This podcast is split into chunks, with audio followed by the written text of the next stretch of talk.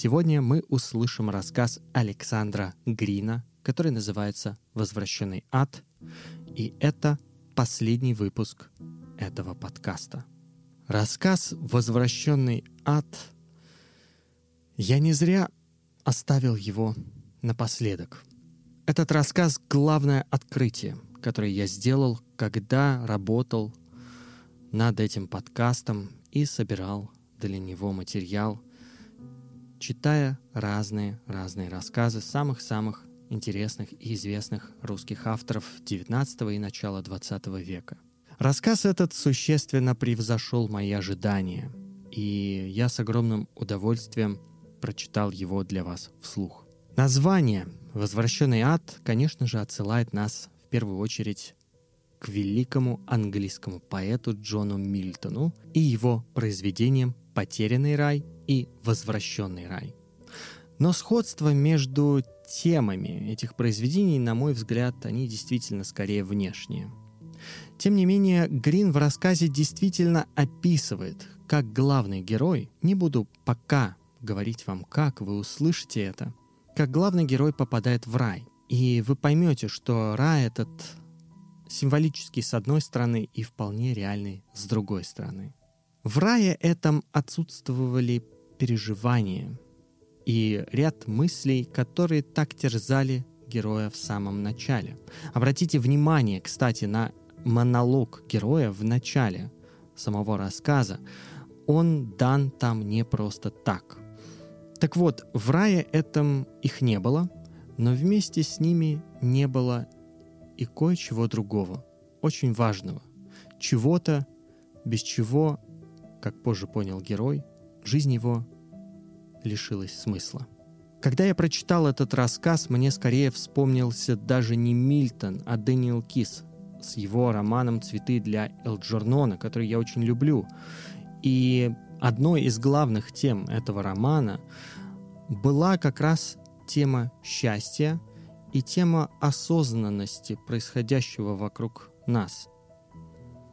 У Грина в рассказе «Счастье» зависит от нескольких иных вещей, не от тех, на которые обращал внимание Дэниел Кис. Но Грин и более конкретен в этом рассказе. К концу рассказа вы поймете, что он расставляет все точки над «и», он расставляет все по своим местам, и, скорее всего, в отличие от Дэниела Киза, который оставляет ряд вопросов открытыми для размышления, Грин завершает свое высказывание, оставляя не вопросы, а скорее побуждая нас действовать в согласии с тем, что мы прочувствовали вместе с главным героем и каким выводом мы пришли. Кажется, что это лучшее послевкусие, которое может оставить литературное произведение. Александр Степанович Грин «Возвращенный ад». Часть первая. Болезненное напряжение мысли, крайняя нервность, нестерпимая насыщенность остротой современных переживаний, бесчисленных в своем единстве, подобно куску горного льна, дающего миллионы нитей, держали меня, журналиста Галиена Марка, последние десять лет в тисках пытки сознания. Не было вещи и факта, о которых я думал бы непосредственно. Все, что я видел, чувствовал или обсуждал, состояло в тесной, кропотливой связи с бесчисленностью мировых явлений, брошенных сознанию по рельсам ассоциации. Короче говоря, я был непрерывно в сознании мучительного философского размышления, что свойственно вообще людям нашего времени, в разной, конечно, лишь силе и степени. По мере исчезновения пространства, уничтожаемого согласным действием бесчисленных технических измышлений, мир терял перспективу, становясь похожим на китайский рисунок, где близкое и далекое, незначительное и колоссальное являются в одной плоскости. Все приблизилось, все задавило сознание, измученное непосильной работой. Наука, искусство, преступность, промышленность, любовь, общественность. крайне утончив и изощрив формы своих явлений, ринулись неисчислимой армией фактов на осаду рассудка, обложив духовный горизонт тучами строжайших проблем, и я против воли должен был держать в жалком и неверном порядке, в относительном равновесии, весь этот хаос умозрительных и чувствительных впечатлений. Я, наконец, устал. Я очень хотел бы поглупеть, сделаться бестолковым, придурковатым, этаким смешливым субъектом со скудным диапазоном мысли и ликующими животными стремлениями. Проходя мимо сумасшедшего дома, я подолгу засматривался на его вымазанное белилами окна, подчеркивающие слепоту душ людей, живущих за устрашающими решетками. Возможно, что хорошо лишиться рассудка, — говорил я себе, стараясь представить загадочное состояние больного духа, выраженное блаженной идиотской улыбкой и хитрым подмигиванием. Иногда я прилипчиво торчал в обществе пошляков, стараясь заразиться настроением холостяцких анекдотов и самодовольной грубости. Но это не спасало меня, так как спустя недолгое время я с ужасом видел, что и пошленькая пристегнута к дьявольскому колесу размышлений. Но этого мало — кто задумался хоть раз над происхождением неясного беспокойства, достигающего истерической остроты, и кто, минуя соблазнительные гавани доктрин физиологических, искал причины этого в гипертрофии реальности, в многоформенности ее электрилизующих прикосновений, тот, конечно, не моргнув глазом, вынесет оправдательный вердикт невинному дурному пищеварению и признает, что кроме чувств, воспринимающих мир в виде, так сказать, взаимных рукопожатий с ним и его абстракциями, существует впечатление на расстоянии, особая восприимчивость душевного аппарата, ставшая в силу условий века явлением заурядным. Некто болен, о чем вы не подозреваете, но вас беспричинно тянет пойти к нему. Случается и обратное. Некто испытывает сильную радость. Вы же, находясь до этого в состоянии хронической мрачности, становитесь необъяснимо веселым, соответственно настроению данного некто. Такие совпадения встречаются по преимуществу между близкими или много думающими друг о друге людьми. Примеры эти я привожу потому, что они элементарно просты, известны почти каждому из личного опыта и поэтому достоверны, а достоверное убедительно. Разумеется, проверенность указанных совпадений не может простираться на человечество в совокупности. Однако это еще не значит, что мы хорошо изолированы. Раз впечатление на расстоянии установлено вообще, размеры расстояния как такового отпадают по существу вопроса. Иначе говоря, в таком порядке явлений, где действуют, пора бы признать, агенты малоисследованные, расстояние исчезает. И я заключаю, что мы ежесекундно подвергаемся тайному психическому давлению миллиардов живых сознаний, так же как пчела в улье слышит гул роя, но это вне свидетельских показаний, и я, например, не мог спросить у населения Тонкина, не его ли религиозному празднику и хорошей погоде обязан одной единственной, не похожей на остальные минуты яркого возбуждения, полного оттенков нездешного. Установить такую зависимость было бы величайшим торжеством нашего времени. Когда, как я сказал и как продолжаю думать, изощренность нервного аппарата нашего граничит с чтением мыслей. Моему изнурению, происходившему от чрезвычайной нервности и надоедливо-тревожной сложности жизни, могло помочь, как я надеялся, глубокое одиночество. Я сел на пароход, плывущий в Хирам. Окрестности Хирама дики, но невеличественны грандиозное в природе и людях по плечу только сильной душе, а я, человек усталый, искал дикости букалической. Мы пересекали стоверстное озеро Гош в начале золотой осени Лилианы, когда ветры свежи и печальны, а попутные острова горят в отдалении пышными кострами багряной листвы. Со мной была Визи, девушка странной и прекрасной природы. Я встретил ее в кассете, ее родине, в день скорби. Она знала меня лучше, чем я ее хотя я думал об ее сердце больше, чем обо всем остальном в мире, и, узнавая, все же оставался в неведении. Не думаю, чтобы это происходило от глупости или недостатка воображения, но ее прелесть являлась для меня гармонией такой силы и нежности, которая уничтожала силу моего постижения. Я не назову чувство к ней словом уже негодным и узким, любовью. Нет — Радостное, жадное внимание — вот настоящее имя свету, зажженному визи. Свет этот в красном аду сознания блистал, подобно алмазу, упавшему перед бушующей топкой котла. Так нежно и ярко было его сияние, что, будучи предположительно свободным от мира, я пожелал бы бессмертия. Поздно вечером, когда я сидел на палубе, ко мне подошел человек с тройным подбородком, черными, начесанными на низкий лоб волосами, одетый мешковатый и грубо, но с претензией на щегольство, выраженное огромным пунцовым галстуком, и спросил, не я ли Галиен Марк. Голос его звучал сухо и подозрительно. Я сказал «да». «А я Гуктас», — громко сказал он, выпрямляясь и опуская руки. Я видел, что этот человек хочет ссоры и знал почему.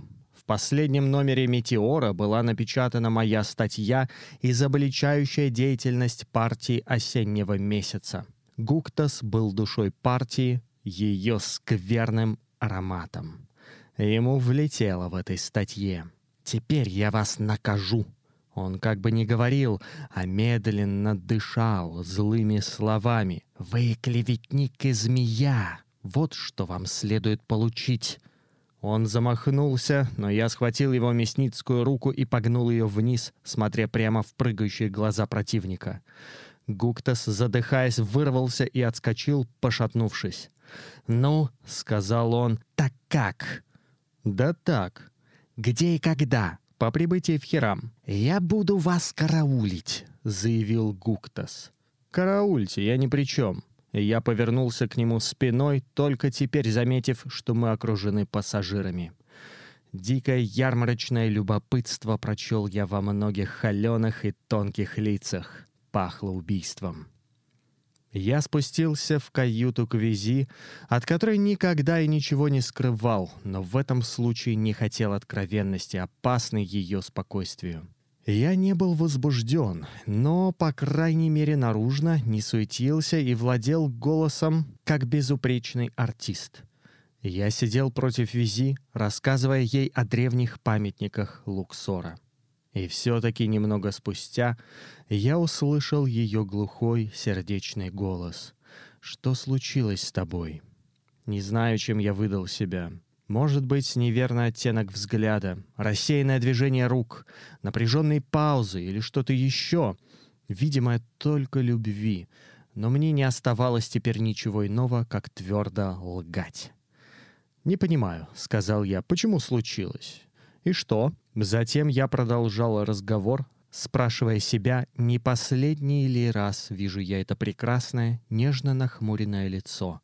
Эти ресницы длинные, как вечерние тени на воде синих озер, и рот, улыбающийся проникновенно, и нервную, живую белизну рук. Но думал, нет, не в последний, и простота этого утешения закрывала будущее. «Завтра утром мы будем в Хираме», — сказал я перед сном Визи. А я, не знаю почему, в тревоге. Все кажется мне неверным и шатким. Она рассмеялась. Я иногда думаю, что для тебя хорошей подругой была бы жизнь нерадостная, простая девушка, хлопотливая и веселая, а не я.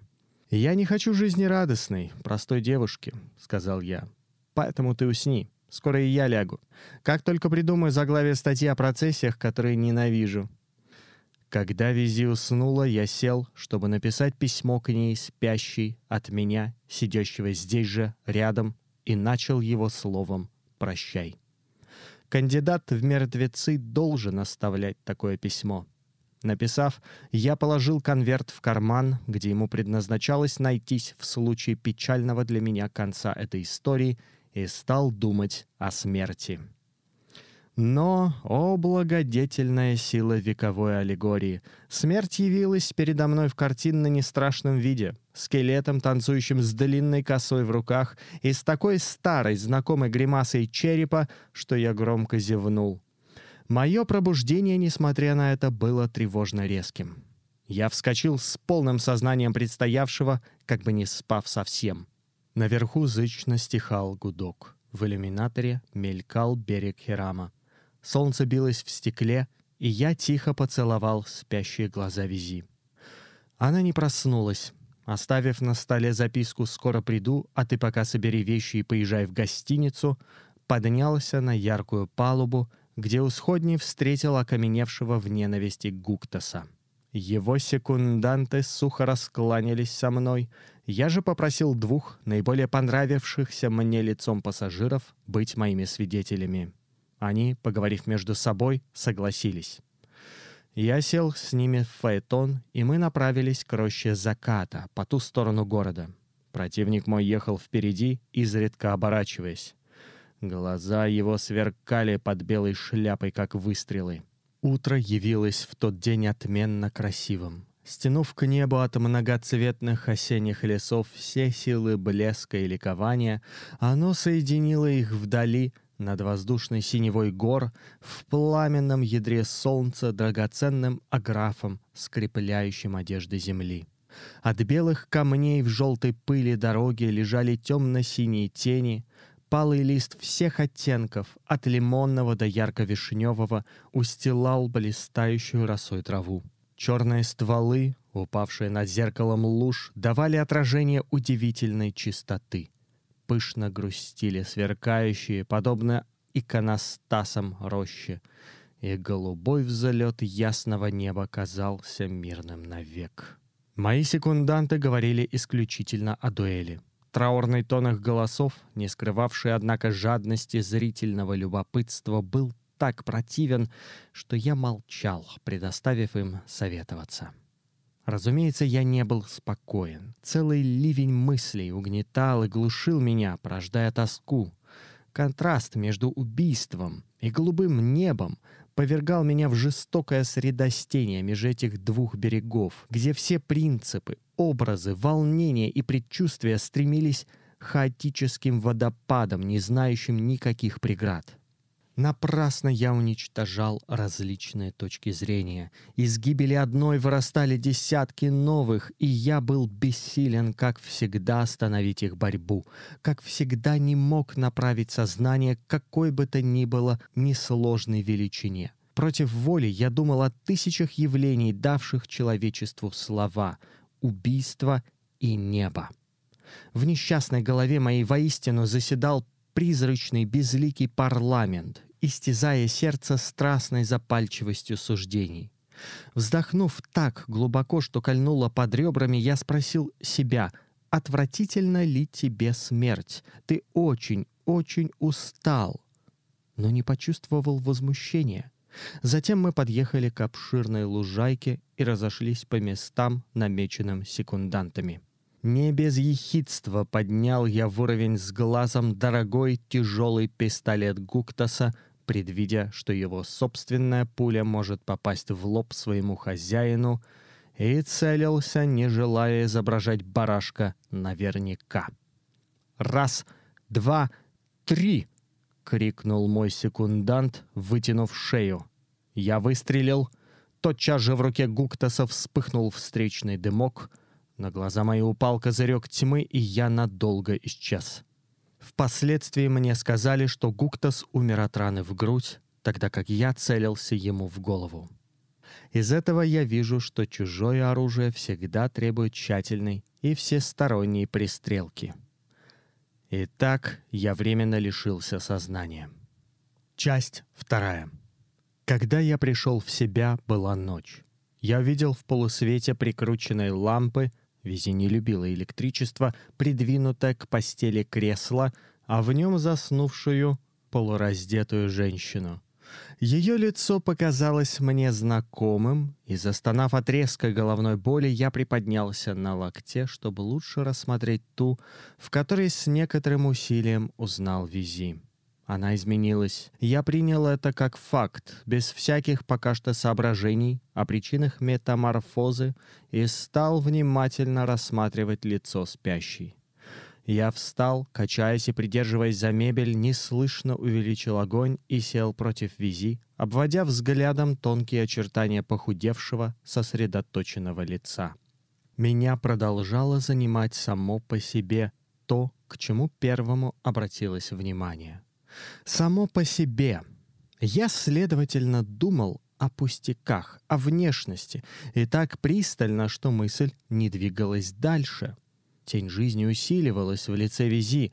Горькая складка усталости таилась в углах губ, потерявших мягкую алость, а рука, лежавшая на колене, стала тонкой по-детски.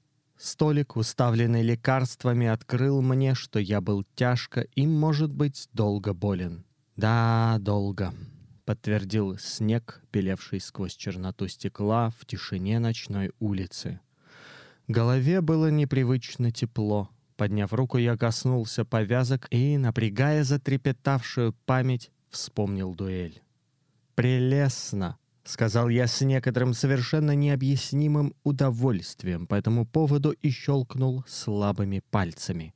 Визи выходила меня. Я видел это по изнуренности ее лица и в особенности по стрелке будильника, стоявшей на трех часах. Будильники, эти палачи счастья, не покупались никогда ни мной, ни вези, и нынешняя опрокинутость правила говорила о многом. Неподвижная стрелка на трех часах, разумеется, означала часы ночи. Ясно, что Визи, разбуженная ночью звонком, должна была что-то для меня сделать. Но это не настроило меня к благодарности. Наоборот, я поморщился от мысли, что Визи покушалась обеспокоить мою особу, больную, подстреленную, жалкую. Я покачал головой. Прошло очень немного времени, пока я обдумывал по странному уклону мысли способность Илии Пророка вызывать гром, как очень короткий нежный звон механизма мгновенно разбудил Визи. Она протерла глаза, вскочила и бросилась ко мне с испуганным лицом ребенка, убегающего из темной комнаты, ее тихие руки обвились вокруг моей шеи. Я сказал, «Вези, ты видишь, что я здоров». И она выпрямилась с радостным криком, путая и теряя движение. Уже не испуг, а крупные горячие слезы блестели в ее ярких глазах. Первый раз за время болезни она слышала мои слова — сказанное сознательно. «Милый Галь, ложись!» — просила она слабо, но очень настойчиво подталкивая меня к кровати. «Теперь я вижу, что ты спасен, но еще нужно лежать до завтра, до доктора, он скажет». Я лег, нисколько не потревоженный ее радостью и волнением. Я лежал важно, настроенный снисходительно к опеке и горизонтальному своему положению. Визи села у изголовья, рассказывая обо мне, и я увидел в ее рассказе человека с желтым лицом, с красными от жара глазами, срывающего с простреленной головы повязку и болтающего различный вздор, на который присутствующие отвечают льдом и пилюлями. Так продолжалось месяц. Сложное механическое кормление я представил себе дождем падающих в рот пирожков и ложек бульона. Визи, между прочим, сказала, «У меня было одно утешение в том случае, если бы все кончилось печально, что я умру тоже. Но ты теперь не думай об этом. Как долго я не говорила с тобой. Спокойной ночи, милый, спасенный друг.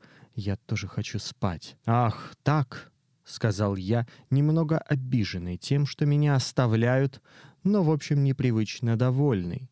Великолепное, ни с чем не сравнимое ощущение законченности и порядка в происходящем теплой волной охватило меня.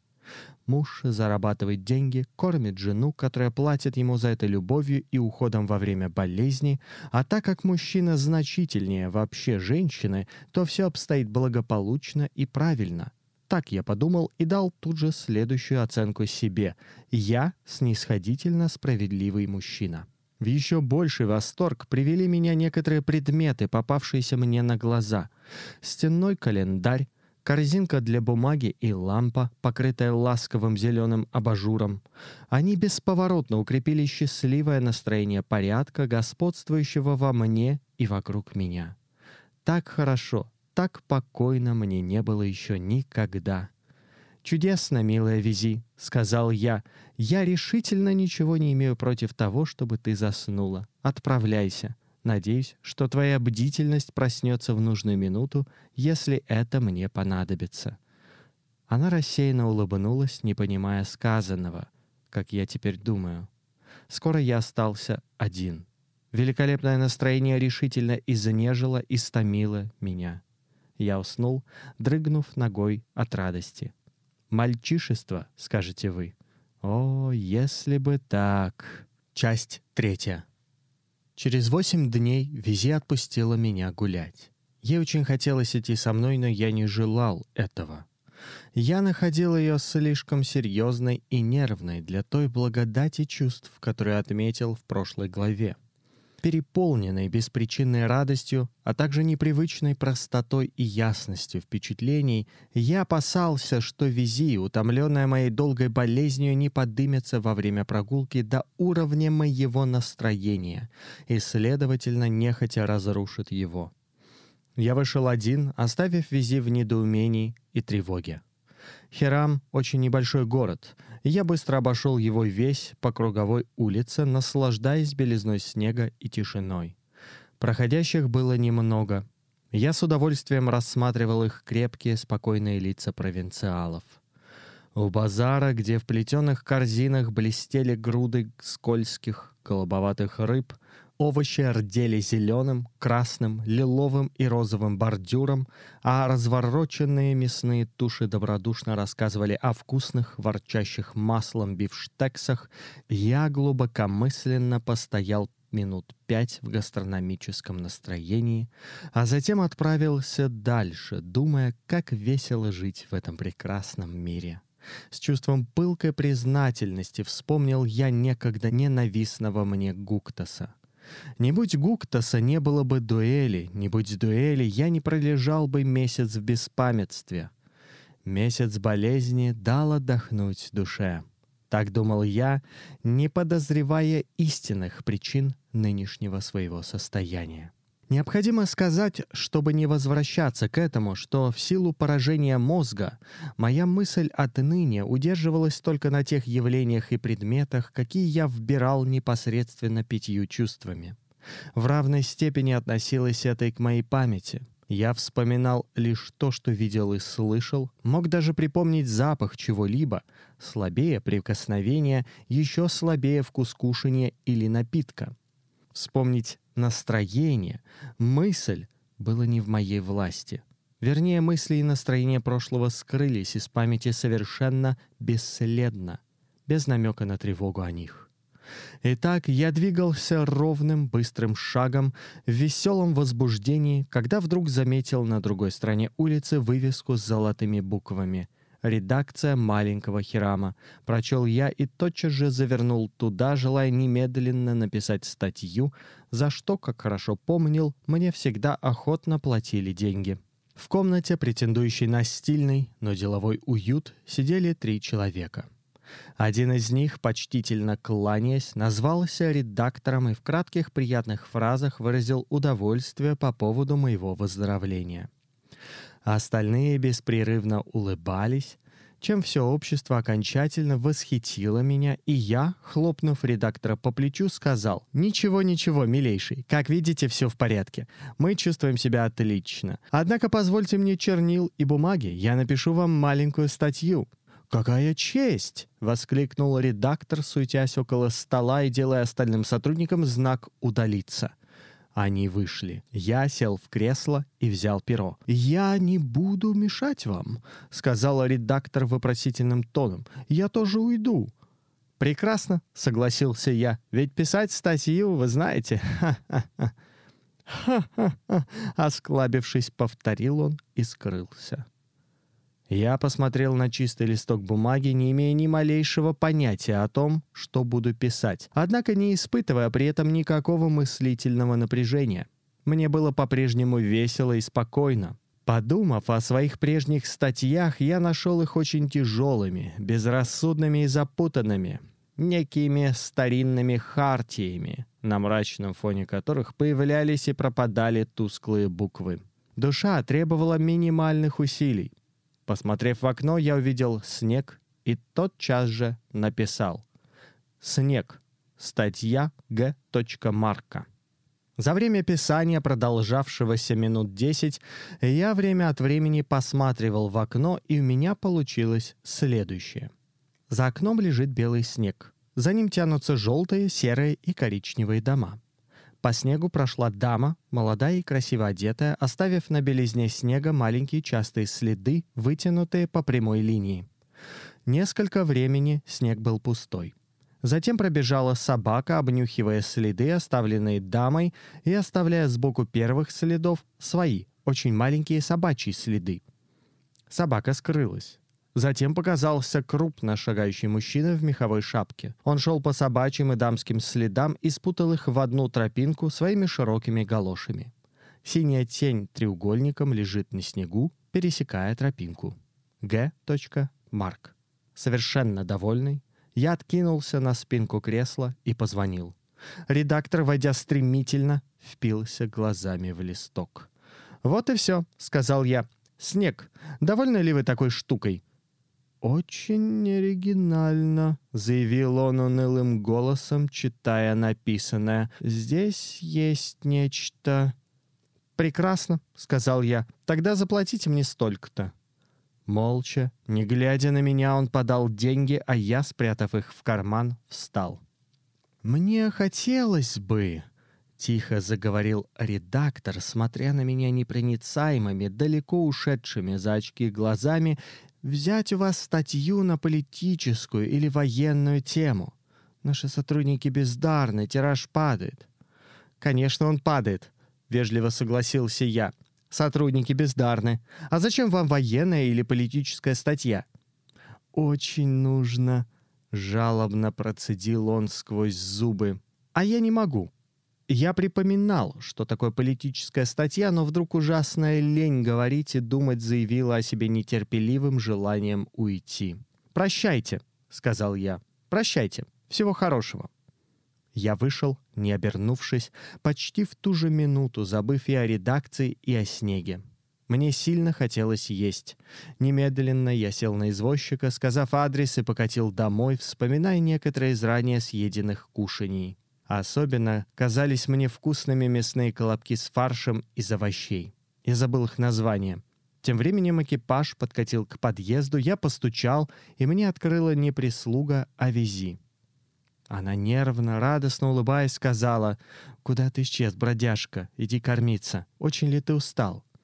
«Как же не устал?» — сказал я, внимательно смотря на нее. Я не поцеловал ее, как обычно. Что-то в ней стесняло меня, а ее делало, если не чужой, то трудной. Непередаваемое ощущение, сравнимое лишь с обязательной и трудноисполнимой задачей. Я уже не видел ее души. Надолго, как стальная дверь, хранящая прекрасное сокровище, закрылись для меня редкой игрой судьбы необъяснимые прикосновения духа, явственные даже в молчании. Нечто от прошлого, однако, силилось расправить крылья в пораженном мозгу, но почти в ту же минуту умерло. Такой крошечный диссонанс не испортил моего блаженного состояния. Муха, севшая на лоб сотрясаемого хохотом человека, годится сюда в сравнение. Я видел только, что вези приятно для зрения, а ее большие дружеские глаза смотрят пытливо. Я разделся.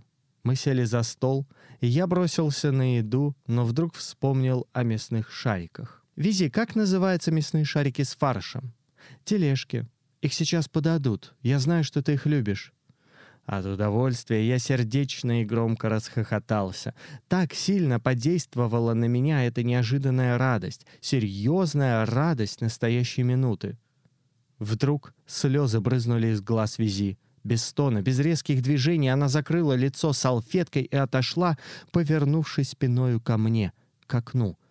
Я очень удивился этому — Ничего не понимая, не чувствуя ничего, кроме непонятности от перерыва в обеде, я спросил, «Вези, это зачем?» Может быть, случайно тон моего голоса обманул ее. Она быстро подошла ко мне, перестав плакать, но вздрагивая, как озябшая, придвинула стул рядом с моим стулом и бережно, но крепко обняла меня, прильнув щекою к моей щеке. Теперь я не мог продолжать есть суп, но стеснялся пошевелиться. Терпеливо и злобно слушал я быстрые слова Визи. «Галь, я плачу от того, что ты так долго, так тяжко страдал. Ты был без сознания, на волоске от смерти. Я вспомнила весь свой страх, долгий страх целого месяца. Я вспомнила, как ты рассказывал мне про маленького лунного жителя. Ты мне доказывал, что есть такой. Я писал подробно, толстенький, на голове пух, до вершка ростом и кашляет. «О, Галь, я думала, ты никогда больше не расскажешь мне ничего такого. Зачем ты сердишься на меня? Ты хочешь вернуться? Но ведь в Хираме тихо и хорошо. Галь, что с тобой?» Я тихо освободился от рук Визи. Положительно, женщина это держала меня в странном и злостном недоумении. «Лунный житель — сказка», — внушительно пояснил я. Затем думал, думал и, наконец, догадался. Визи думает, что я себя плохо чувствую. «Эх, Визи», — сказал я, — «вот теперь так славно живется, как никогда». Я написал статейку, деньги получил. Вот деньги. «О чем статью и куда?» Я сказал «куда» и прибавил «о снеге». Визи доверчиво кивнула. Вероятно, она ждала, что я заговорю как раньше, серьезно и дружески, но здесь прислуга внесла тележки, и я ревностно принялся за них. Мы молчали. Вези не ела. Подымая глаза, я встречался с ее нервно-спокойным взглядом, от которого мне, как от допроса, хотелось скрыться. Я был совершенно равнодушен к ее присутствию. Казалось, ничто было не в силах нарушить мое безграничное счастливое равновесие. Слезы и тоска вези лишь на мгновение коснулись его и только затем, чтобы сделать более нерушимым. Силой контраста то непередаваемое удовольствие, в какое погруженный по уши сидел я за сверкающим белым столом перед ароматически дымящимися кушаньями — в комнате высокой, светлой и теплой, как нагретая у отмели солнцем вода. Кончив есть, я посмотрел на Визи, снова нашел ее приятной для зрения, затем встал и поцеловал в губы так, как целует нетерпеливый муж. Она просияла, я видел, каким светом блеснули ее глаза, но, встав, подошла к столику и шутливо, подняв над головой склянку с лекарством, которое я изредка еще принимал, лукаво произнесла — Две ложки после обеда. Мы в разводе, Галя, еще на полтора месяца. Ах, так, сказал я, но я не хочу лекарства. А для меня? Чего там? Я ведь здоров. Вдруг, посмотрев в окно, я видел быстро бегущего мальчика с румяным, задорным лицом и тотчас же загорелся неодолимым желанием ходить, смотреть, слушать и нюхать. «Я пойду», — сказал я. «До свидания, пока, вези». «О, нет!» — решительно сказала она, беря меня за руку. «Тем более, что ты так непривычно желаешь этого».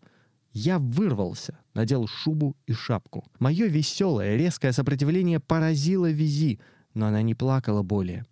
Ее лицо выражало скорбь и растерянность. Глядя на нее, я подумал, что она просто упряма. Я подарил ей один из тех коротких пустых взглядов, каким говорят без слов о нудности текущей минуты, повернулся и увидел себя в зеркале. Какое лицо! В третий раз смотрел я на него после болезни и в третий раз радостно удивлялся. Мирное выражение глаз, добродушная складка в углах губ, ни полное, ни худое, ни белое, ни серое, лицо, как взбитая приглаженная подушка. Итак, по-видимому, я перенес представление о своем изображенном лице на отражении в зеркале, видя не то, что есть.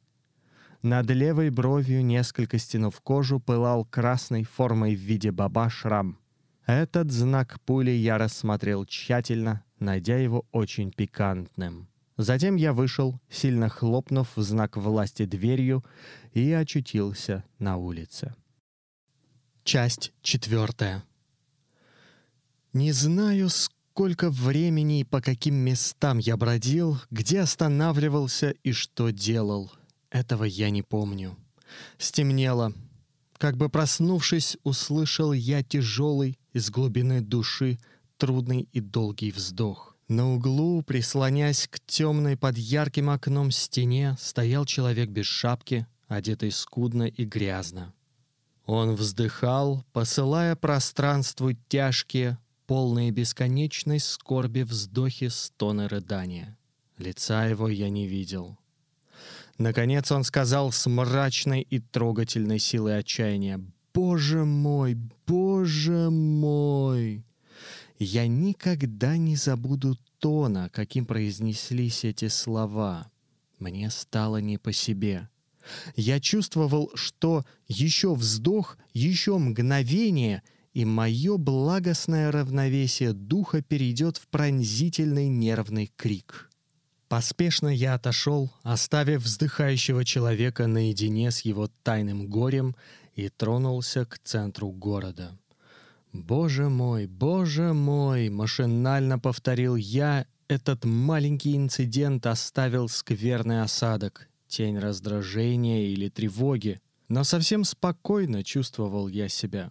Меж тем темнота сплотнилась полной силой глухой зимней ночи, прохожие попадались реже и шли быстрее. В редких фонарях монотонно шипел газ, я невольно прибавил шагу, стремясь к блистающим площадям центра. Один фасад, слабо озаренный стоящим в отдалении фонарем, заставил меня остановиться и внимательно осмотреть его. Меня поразило обилие сухих виноградных стеблей, поднимавшихся от земли по белому фону простенков к балконам и окнам первого этажа. Сеть черных кривых линий зловеще обсасывала фасад, словно тысячи трещин. Одно из окон второго этажа было полуосвещено. Свет мелькал в его глубине, и в светлых неясных отблесках за стеклом рамы виднелся едва различимый бледный под изгибом черных волос женский профиль. Я не мог рассмотреть его благодаря, как сказано, неверному и слабому освещению, но почему-то упорно всматривался. Профиль намечался попеременно прекрасным и отвратительным, уродливым и божественным, злым и весенне ясным, энергичным и мягким. Придушенное стеклом слышались ленивые звуки скрипки — Смычок выводил неизвестную, но плавную и красивую мелодию. Вдруг окно осветилось полным блеском невидимого огня, и я при низких, нежно и горделиво стихающих аккордах увидел голову пожилой женщины с крепкой, сильно выдающейся нижней челюстью. Черные глаза под нахмуренным низким лбом смотрели на какое-то проворно перебираемое руками шитье. Весь этот странный узел зрительных и слуховых впечатлений вызвал у меня в то же мгновение такой острый, черный прилив тоски, стеснивший сердце до боли, что я с глазами полными слез машинально отошел в сторону.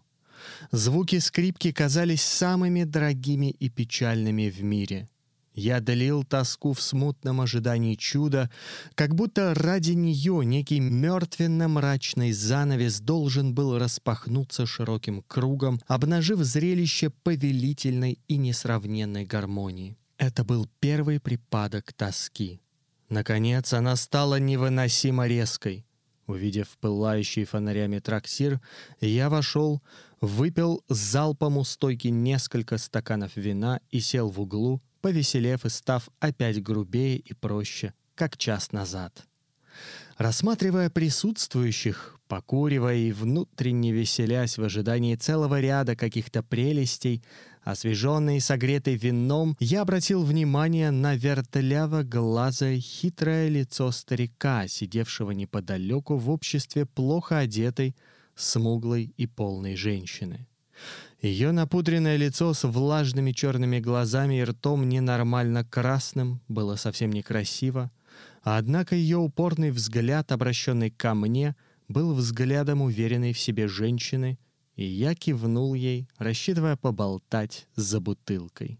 Старик, драный как облезшая кошка, тотчас же встал и пересел к моему столику. «Вино-то!» — сказал он так льстиво, словно поцеловал руку.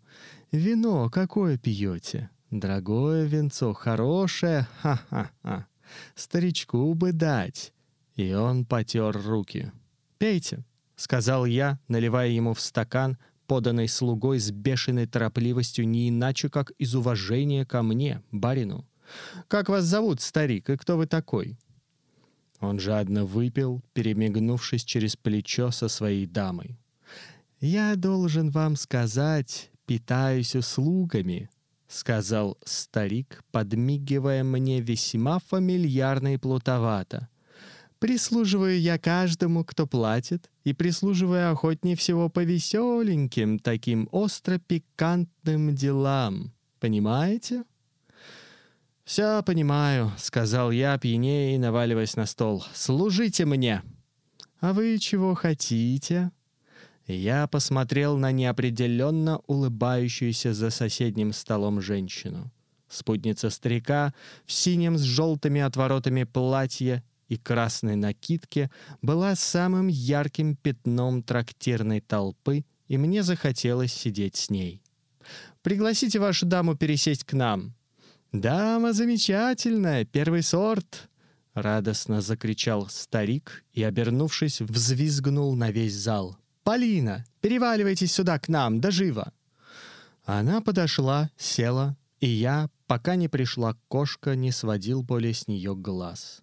От ее круглой статной шеи, полных с маленькими кистями рук, груди и пухлых висков разило чувственностью. Я жадно смотрел на нее, она присматривалась ко мне, молчала и улыбалась особенной улыбкой. Старик, воодушевляясь время от времени, по мере того, как слуга ставил нам свежие винные бутылки, держал короткие, но жаркие речи о необыкновенных достоинствах Полины или о своем прошлом богатстве, которого, смею думать, у него никогда не было. Я хмелел. Грязный, горластый сброд, шумевший за столиками, казался мне обществом живописных гигантов, празднующих великолепие жизни. Море разноцветного света заполняло трактир. Я взял руки Полины, крепко сжал их и заявил о своей страсти, получив в ответ взгляд более чем многообещающий. Старик уже встал, застегиваясь и обматывая шею цветным шарфом. Я знал, что поеду куда-то с ним, и стал громко стучать, требуя счет. В эту минуту маленькая, больная и худая, как щепка, серенькая трактирная кошка нерешительно подошла ко мне. Робко осмотрела мои колена и, тихо прыгнув, уселась на них, подняв торчком жалкий облезлый хвост. Она терлась о мой рукав и подобострастно громко мурлыкала, требуя, видимо, внимания к своей жизни, заинтересованной в моих развлечениях. Я смотрел на нее со страхом и внезапной слабостью сердца, чувствуя, что уступаю новой волне тоски, отхлынувшей временно благодаря бутылке и женщине. Все кончилось. Потух пьяный огонь. Горькое, необъяснимое отчаяние сразило меня, и я опять силясь, но тщетно, припомнить что-то неподвластное памяти, бросил деньги на стол — ударил старика по его испуганно цепляющимся за меня рукам, вышел и поехал домой. Холод, плавный бег саней и тишина улиц постепенно истребили тоску. В весьма благосклонном, ровном и мирном настроении я позвонил у занесенных снегом дверей. Мне открыла снова визи, но, открыв, тотчас же ушла в комнаты. Я разыскал ее у камина в маленьком мягком кресле с книгой в руках и сел рядом. Я очень хорошо знал, что я не трезв и взъерошен, однако совсем не хотел скрывать этого. Визи внимательно, без улыбки смотрела на меня, сказала тихо.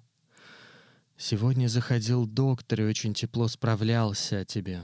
Он хочет бывать у нас. Он просил разрешить ему это. Как ты думаешь, тебе кажется скучно, а такой собеседник, как доктор, незаменим?» «Доктора — ученые люди», — пробормотал я. «А мне, Визи, очень надоели сложные разговоры. Привыспренные, аналитические, ну их в самом деле. Я человек простой, добродушный. Чего там рассуждать? Живется, и живи себе на здоровье». Визи не отвечала. Она задумчиво смотрела на раскаленные угли и, встрепетнувшись, ласково улыбнулась мне. «Я не скрою, меня несколько пугает резкая перемена в тебе после болезни».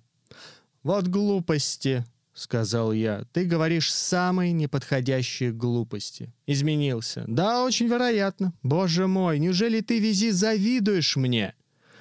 «Галь, что ты?» — испуганно вскликнула Визи. «Зачем это?»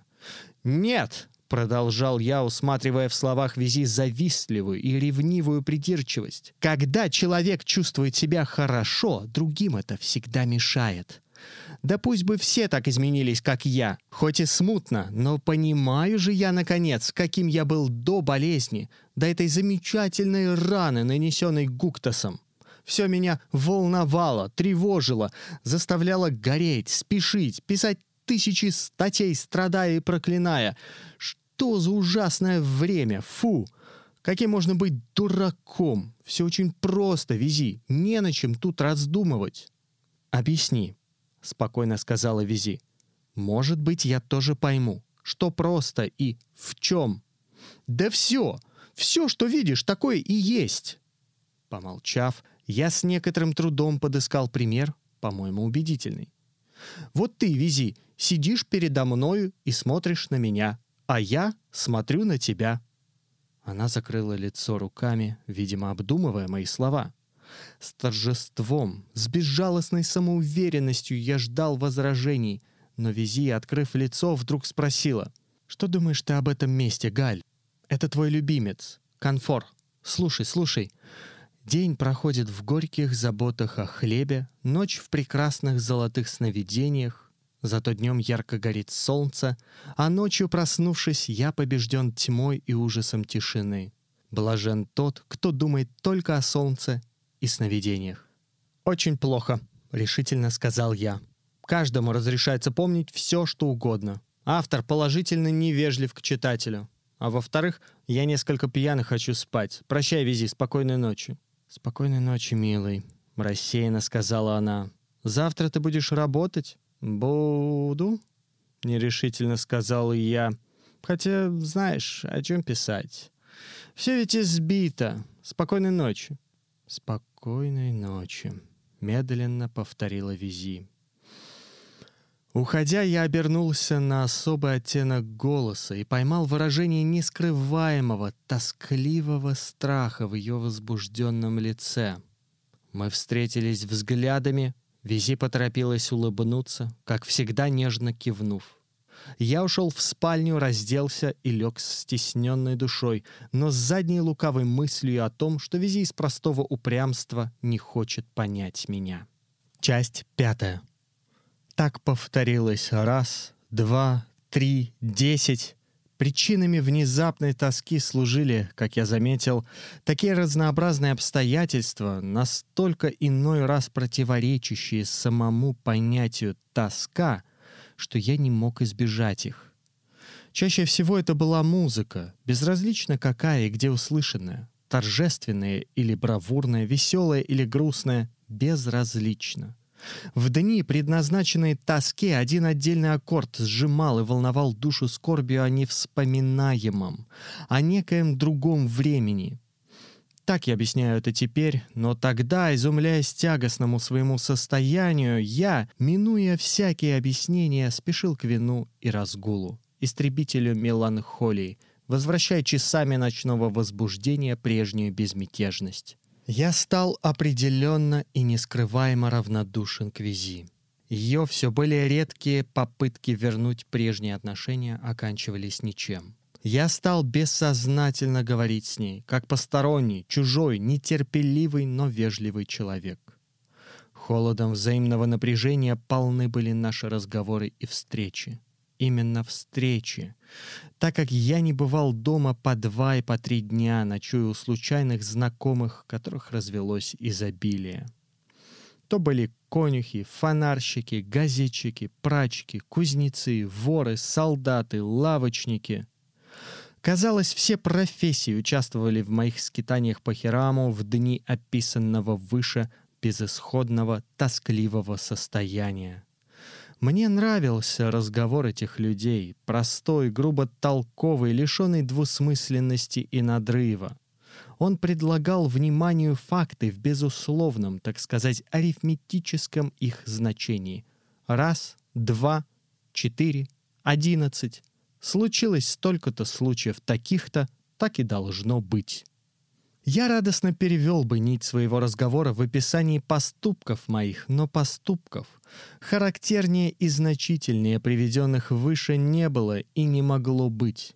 Удивительное чувство порядка, законченности всего стало, за исключением дней тоски, нормальным для меня состоянием, отрицающим в силу этого всякий позыв к деятельности. Доктор, против ожидания моего, появился таки в нашей квартире. Он был расторопен и вежлив, весел и оживлен. Он сделал мне множество предложений, как хитрый медик замаскированно медицинского свойства. Прогулку на раскопки, охоту, лыжный спорт, участие в музыкальном кружке, в астрономическом кружке. Наконец предложил заняться авиацией, токарным ремеслом, шахматами и собеседованиями на религиозные темы. Я слушал его внимательно, промолчал на все это и попрощался так сухо, что он не приходил более. После этого я сказал Визи, от чего ты хочешь меня лечить?» «Я хочу только, чтобы ты не скучал», — глухо произнесла она таким усталым, невольно сказавшим более, чем хотела, голосом, что я внутренне потускнел. Но это продолжалось мгновение. Я звонко расхохотался. «Ты, ты не скучай, вези!» — сказал я. «А мне скучно не может быть, слышишь? Я, право, не узнаю себя. Какое веселье! Какая скука! Нет у меня ни этого, ни другого. Ну и просто я всем доволен. Чего же еще? Я мог бы быть доктором этому доктору, если уж так говорить, вези». «Мы не понимаем друг друга, Галь. Ты смотришь на меня чужими глазами.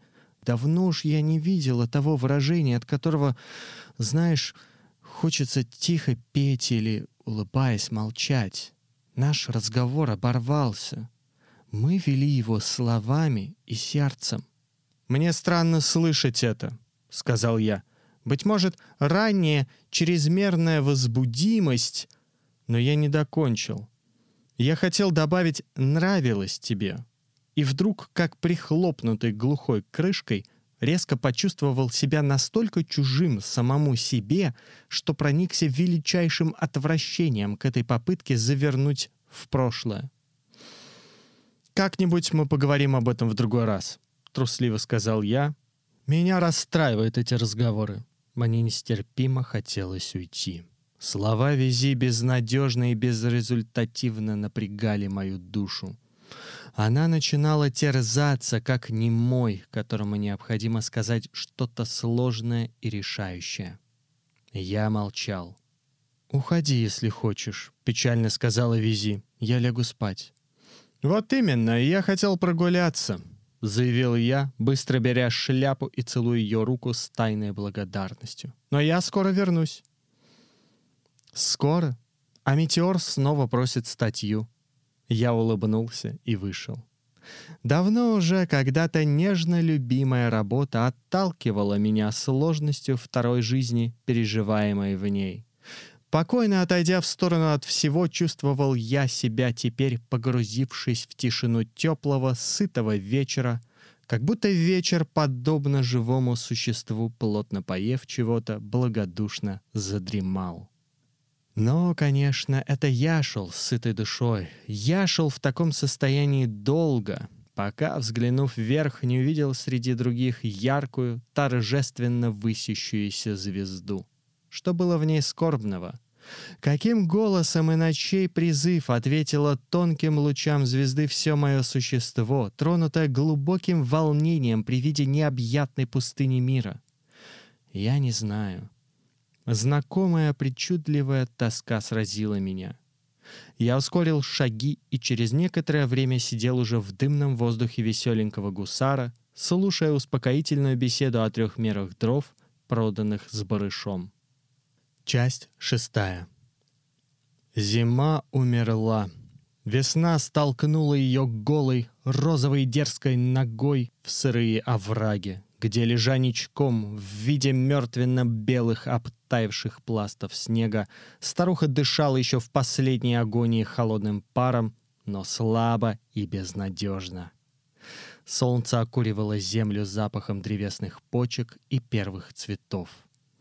Я жил двойной жизнью. Спокойное мое состояние ничем не отличалось от зимних дней, но приступы тоски стали повторяться чаще — иногда по самому ничтожному поводу.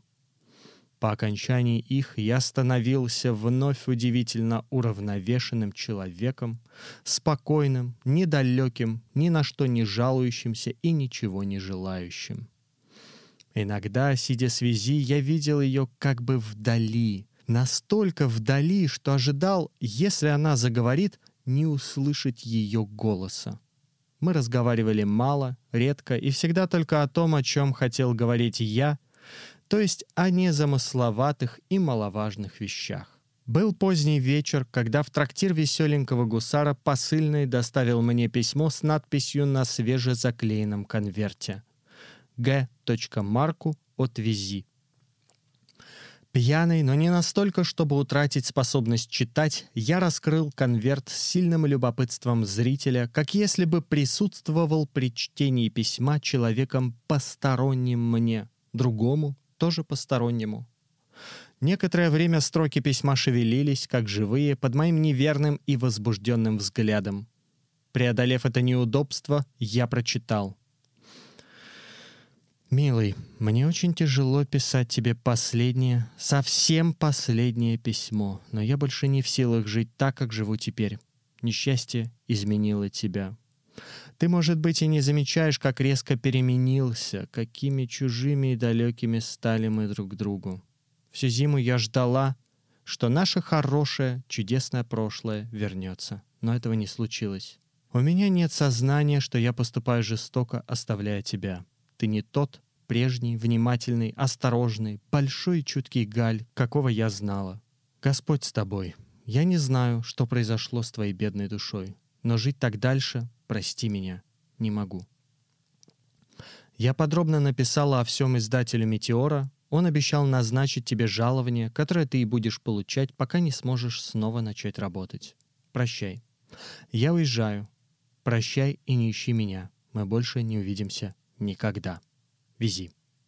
Вези, повторил я вслух, складывая письмо. В этот момент, роняя прыгающий мотив среди обильно политых вином столиков, взвизгнула скрипка наемного музыканта, обслуживавшего компанию кочегаров, и я заметил, что музыка подчеркивает письмо, делая трактир и его посетителей своими, отдельными от меня и письма.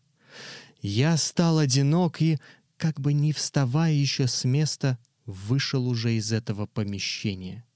Встревоженный неожиданностью, самым фактом неожиданности, безотносительно к его содержанию, осилить которое было мне еще не дано, я поехал домой с ясным предчувствием тишины, ожидающей меня там, тишины и отсутствия визи.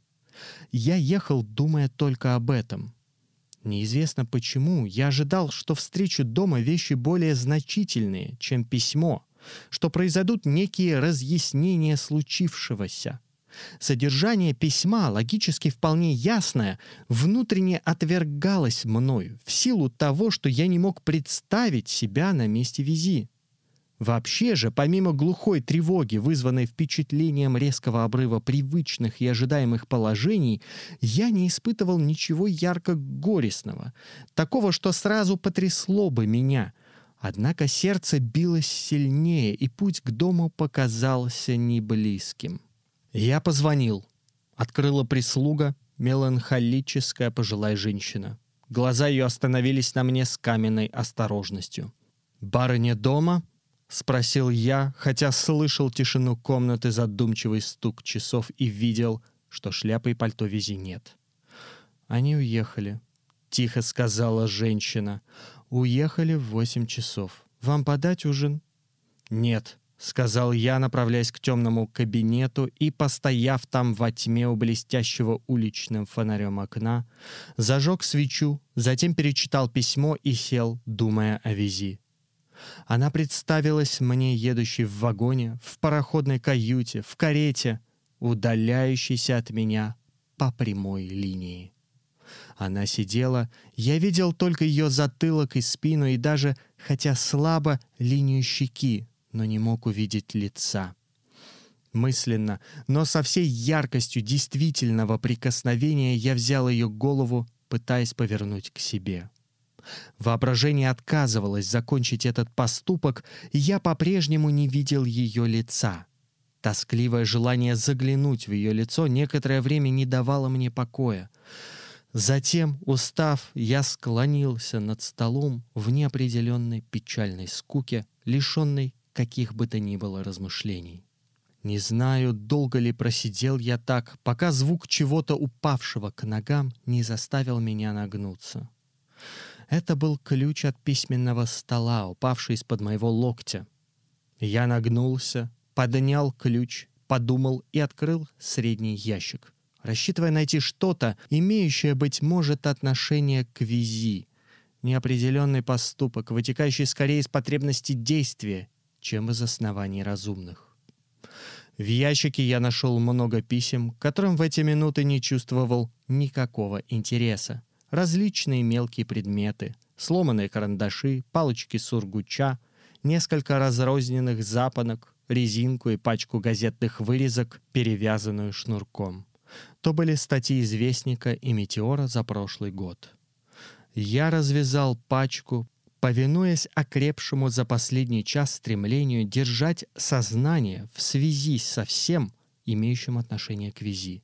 Статьи эти вырезывала и собирала она, на случай, если бы я захотел издать их отдельной книгой.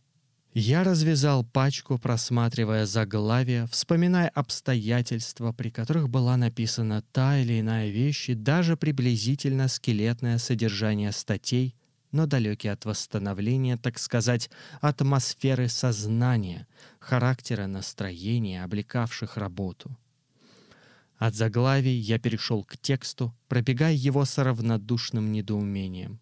Все написанное оказалось отражением чуждого ума и отражением бесцельным, так как вопросы, трактованные здесь, как то война, религия, критика, театр и так далее, трогали меня не больше, чем снег, выпавший примерно в Австралии. Так, просматривая и перебирая пачку, я натолкнулся на статью, озаглавленную ценность страдания. Статью, написанную приемом сильных контрастов и в свое время наделавшую немало шума. В противность прежде прочтенному, некоторые выражения этой статьи остановили мое внимание. В особенности одно. Люди с так называемой душой нараспашку лишены острой и блаженной сосредоточенности молчания — не задерживаясь, без тонкой силы внутреннего напряжения, врываются в их душу и без остатка покидают ее те чувства, которые, будучи задержаны в выражении, могли бы стать ценным и глубоким переживанием. Я прочитал это два раза, томясь вспомнить, какое, в связи с визи, обстоятельство родило эту фразу и, с неожиданной, внутренне толкнувшей отчетливостью, вспомнил так ясно, так проникновенно и жадно, что встал в волнении чрезвычайном, почти болезненном. Это сопровождалось заметным ощущением простора, галлюцинаторным представлением того, что стены и потолок как бы приобрели большую высоту. Я вспомнил, что в прошлом году, летом, подошел к Визи с невыразимо ярким приливом нежности, могущественно требовавшим выхода. Но, подойдя, сел и не сказал ничего, ясно представив, что чувство, исхищенное словами, в неверности и условности нашего языка, оставит терпкое сознание недосказанности и, конечно, никак уже невыразимого словами приниженного экстаза. Мы долго молчали, но я, глядя в улыбающиеся глаза Визи, вполне меня понимавший, был очень, бескрайно полон ею и своим сжатым волнением. После того я написал выше приведенное рассуждение. Я вспомнил это живо и сердцем, а не механически. Мне не сиделось, я прошелся по кабинету, в углу лежал скомканный лист бумаги, я поднял его, развернул и с изумлением, чуждым еще догадкам, увидел, что лист, не вполне дописанный красивым мелким почерком визи, был ничем иным, как неоконченный, но разработанный уже в значительной степени моей статьей с заголовком «Ртутные рудники Хирама. Статья Г. Марка». Я никогда не писал этой статьи и не диктовал ее никому. Я ничего не писал. Я прочел написанное со вниманием преступника, читающего копию приговора. Живое, интересное и оригинальное изложение, способность охватить ряд явлений в немногих словах, выделение главного из массы несущественного и, как аромат цветка, свойственные только женщинам, свои, никогда не приходящие нам в голову слова, очень простые и всем известные, с несколько интимным оттенком. Например, совсем просто, замечательно хорошие, как взглянуть, делали написанное прекрасной работой. Статья Г. Марка. Снова прочел я. И стало мне в невольных, неудержимых тяжких слезах спасительно резкой скорби ясным все. Я сидел неподвижно, пытаясь овладеть положением. «Я никогда больше не увижу ее», — сказал я, проникаясь под впечатлением тревоги и растерянности особым вниманием к слову «никогда». Оно выражало запрет, тайну, насилие и тысячу причин своего появления. Весь «я» был собран в этом одном слове. Я сам своей жизнью вызвал его, тщательно обеспечив ему живучесть, силу и неотразимость, а визе оставалось только произнести его письменно, чтобы, вспыхнув черным огнем, стало оно моим законом и законом неумолимым. Я представил себя прожившим миллионы столетий, механически обыскивающим земной шар в поисках визи, уже зная на нем каждый вершок воды и материка, механически, как рука шарит в пустом кармане потерянную монету, вспоминая скорее ее прикосновение, чем надеясь произвести чудо, и видел, что никогда смеется даже над бесконечностью. Я думал теперь упорно, как раненый, пытающийся с замиранием сердца предугадать глубину ранения, сгоряча еще не очень чувствительного, но отраженного в инстинкте страхом и возмущением. Я хотел видеть Визи и видеть, возможно, скорее, чтобы ее присутствием ощупать свою рану. Но это черное никогда поистине захватывало дыхание. И я бездействовал, пока взгляд мой не упал снова на неоконченную визи статью. Мучительное представление об ее тайной, тихой работе, об ее стараниях путем длительного и возвышенного подлога скрыть от других мое духовное омертвение было ярким до нестерпимости. Я вспомнил ее улыбку, походку, голос, движение, наклон головы, ее фигуру в свете и в сумерках, во всем этом, так драгоценном теперь, не сквозило никогда даже намека на то, что она делала для меня. Долго молчаливая любовь возвращалась ко мне. Но как? И с какими надеждами? С меньшими, чем у смертельного больного, еще дышащего, но думающего только о смерти. Я встал, прислушиваясь к себе и размышляя, как прежде — отчетливо собирая вокруг каждой мысли толпу созвучных ей представлений со всем ее оглушительным эхом в далях сознания. Я видел, что встряхиваюсь и освобождаюсь от сна. Я встал с единственным, неотложным решением отыскать Визи, спокойно зная, что отныне с этого мгновения увидеть ее становится единственной целью моей жизни. Насколько вообще всякое решение приносит спокойствие, настолько я получил его, приняв такое решение. Но спокойствие подобного рода охотно променял бы на любую унизительнейшую испыток. Белое, еще бессолнечное утро открыло за бледно-голубым окном пустую, тихую улицу. Я вышел, направляясь к озерной пристани. Я хотел верить, что Визи предварительно поехала в Зурбаган. По моим расчетам, она не могла миновать этот город, так как в нем жили ее родственники. На тот случай, если бы я уже не застал ее в Зорбагане и лица, посвященные в ее тайну, отказались указать мне адрес, я с чрезвычайным, но полным любви ожесточением решил достичь цели непрерывным упорством. Хотя бы пришлось пустить для этого в ход все средства, возможные на земле. Подойдя к пристани, я увидел низкое над обширной водой солнце, далекие туманные берега и небольшой пароход «Приз», тот самый, который увозил нас в прошлом году в Хирам. Со стесненным сердцем смотрел я на его корпус, трубу в белых кольцах, мачты и рубку. Он был для меня живым третьим, помнившим присутствие Визи и как бы навек связанным со мной этим общим воспоминанием. На пристани почти никого не было. Бродила спокойная худая собака, обнюхивая различный ссор, да в дальнем конце мола медленно переходил с места на место ранний удильщик, высматривая неизвестное мне удобство. У конторы я взглянул в прибитое к стене расписание. Приз отходил в 10 часов утра, а перед этим вчера вышел тем же рейсом «Бабун» в 11.40 минут вечера. Только «Бабун» мог увести Визи. Это немножко развеселило меня. Нас разделяло часов 12 пути. Срок, за который Визи едва ли смогла уехать из Зорбагана далее, если даже она и опасалась, что я стану ее разыскивать. Я тщательно разобрал этот вопрос и с горечью заключил, что она могла не бояться встретить меня.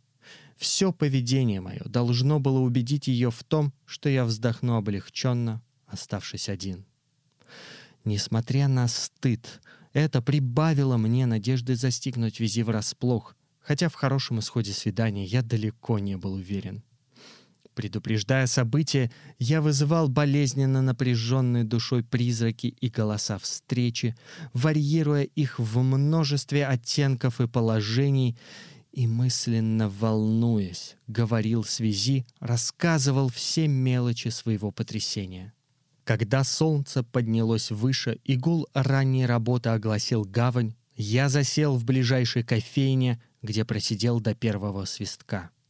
Когда пароход двинулся, вспахав прозрачную воду озера прямой линией кипящую кормой пены, я долго смотрел на собранные теперь в одну длинную кучу крыши Хирама с чувством неудовлетворенного любопытства. Характер и дух города остались мне неизвестными, как если бы я никогда в нем не жил. Так произошло потому, что я временно ослеп для многих вещей, понятных изощренной душе и неуловимых ограниченным скользящим вниманием. Но скоро я спустился в каюту, где против воли, совершенно измученной событиями прошедшей ночи, заснул. Проснулся я в темноте, тревоге и ропоте монотонно шумливых волн, поплескивающих о борт. Тоска, страх за будущее, одиночество, тьма делали неподвижность невыносимой. Я закурил и вышел на палубу. По-видимому, был глухой поздний час ночи, так как в пустоте неверного света мачтовых фонарей я увидел только один, почти слившийся с бортом и мраком озера, силуэт женщины. Она стояла спиной ко мне, облокотившись на планшир. Мне хотелось поговорить, рассеяться, я подошел и сказал негромко в тон глухой ночи. «Если вам тоже, как и мне, не спится, сударыня, поговорим о чем-нибудь полчаса. Обычное право путешественников. Но я не договорил. Женщина выпрямилась, повернулась ко мне, и в полусвете падающих сверху лучей я узнал Визи. Не верить этому, не отрицать этого я не смел в первое мгновение, показавшееся концом всего, полным обрывом жизни. Но тут же, отстраняя гнетущую силу потрясения, вспыхнул такой радостью, что как бы закричал, хотя не мог еще произнести ни слова, ни звука и стоял молча, совершенно расколотый неожиданностью. Милое, нестерпимо милое лицо Визи смотрело на меня с грустным испугом. Я сказал только «Это ты, Визи!»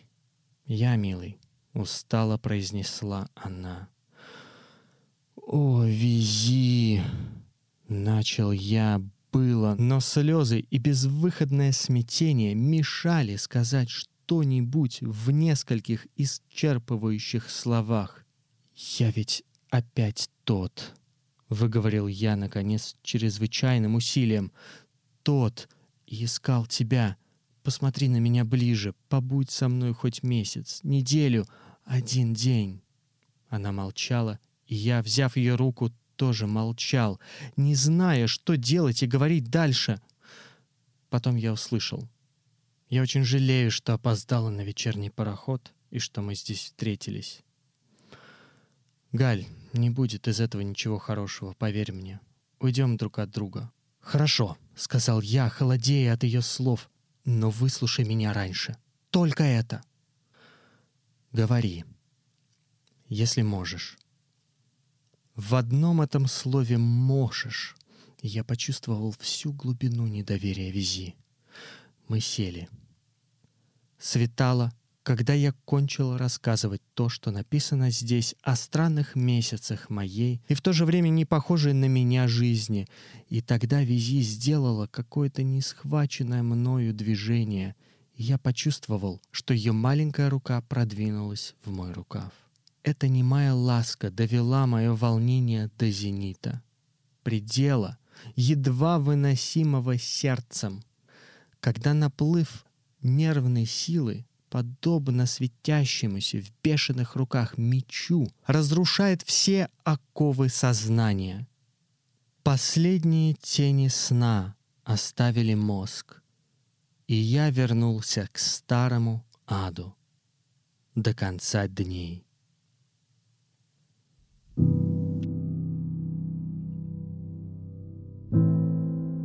Вы слушали рассказ «Возвращенный ад» Александра Грина. Это был 18-й заключительный выпуск подкаста «Великий русский рассказ». Теперь это не просто подкаст, это коллекция лучшей короткой русской прозы XIX и начала XX века. Коллекция легендарных произведений, которые по сравнению с русскими романами получают незаслуженно мало внимания. Если вам понравилась эта коллекция, если вам понравились какие-то из эпизодов этого подкаста, пожалуйста, не стесняйтесь, делитесь ими с другими – ну а кроме того, за моей дальнейшей деятельностью можно наблюдать, подписавшись на мой телеграм-журнал, который называется «Вам, чтецам», либо проследовав на мой личный сайт mmarchenko.mi, где я обновляю информацию о своих творческих и литературных проектах. Успехов вам и до встречи где-то еще.